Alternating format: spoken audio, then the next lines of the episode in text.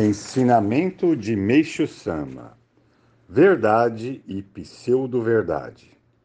Desde tempos remotos, fala-se a respeito da verdade, mas parece que ninguém fala sobre a pseudo-verdade, ou melhor, sobre a verdade aparente.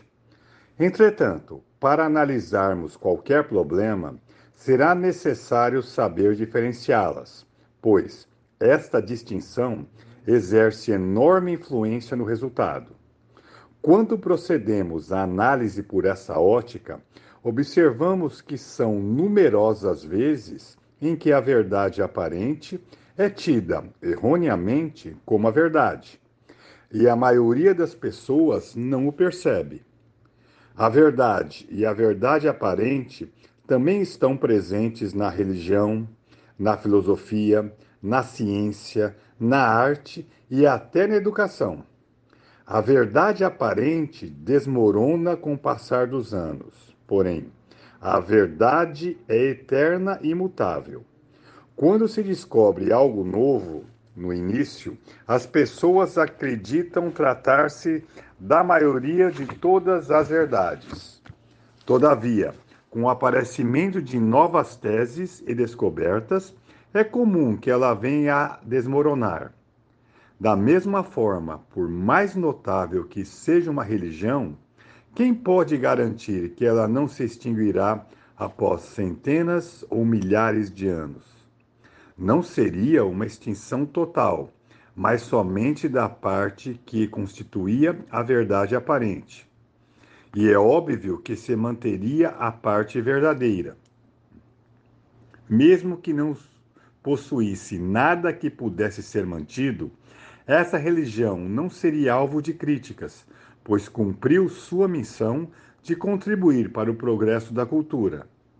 É inegável que, quanto mais próxima da verdade a verdade aparente estiver, mais longa será sua vida. Quanto mais distante, mais curta.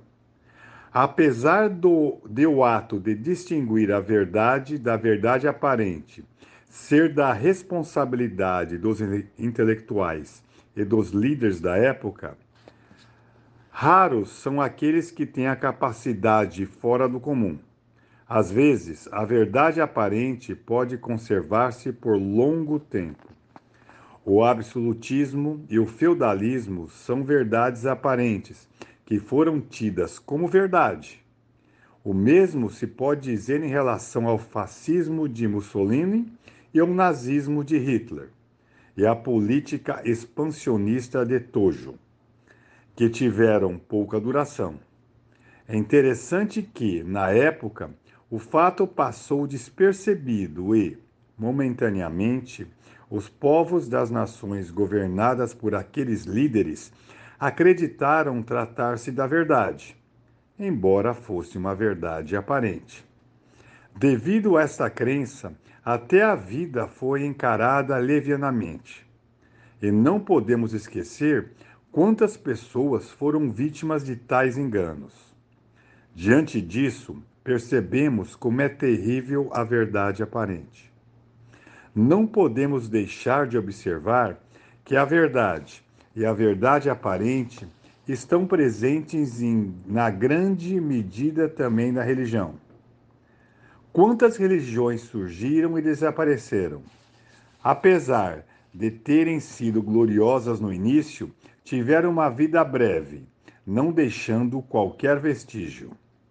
Isso ocorreu porque elas se fundamentavam na verdade aparente. Entretanto, se for uma religião com valores em consonância com a verdade, mesmo que algum tempo sofra uma forte perseguição, um dia, sem dúvida alguma, conseguirá reerguer-se e tornar-se uma importante religião.